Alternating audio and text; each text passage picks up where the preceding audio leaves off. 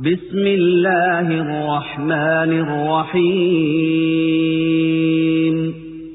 والتين والزيتون وطور سينين وهذا البلد الأمين لقد خلقنا الإنسان في أحسن تقويم. ثم رددناه أسفل سافلين.